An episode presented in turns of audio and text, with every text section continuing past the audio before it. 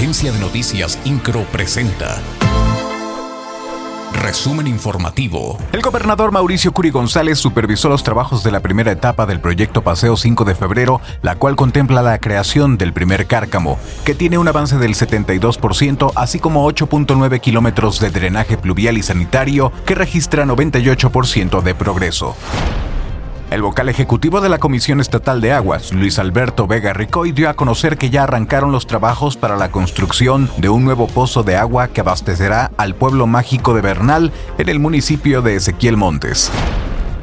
Durante este fin de semana comenzaron los trabajos previos de la vuelta izquierda que tendrá el proyecto Paseo 5 de febrero, los cuales consistieron en el retiro de los locales que se encontraban en el camellón de Avenida Zaragoza, mismos que serán colocados cuando concluya la obra con nuevas instalaciones modernas y más seguras.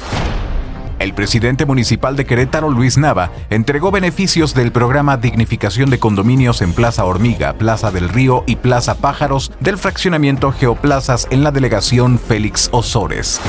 Incro, Agencia de Noticias.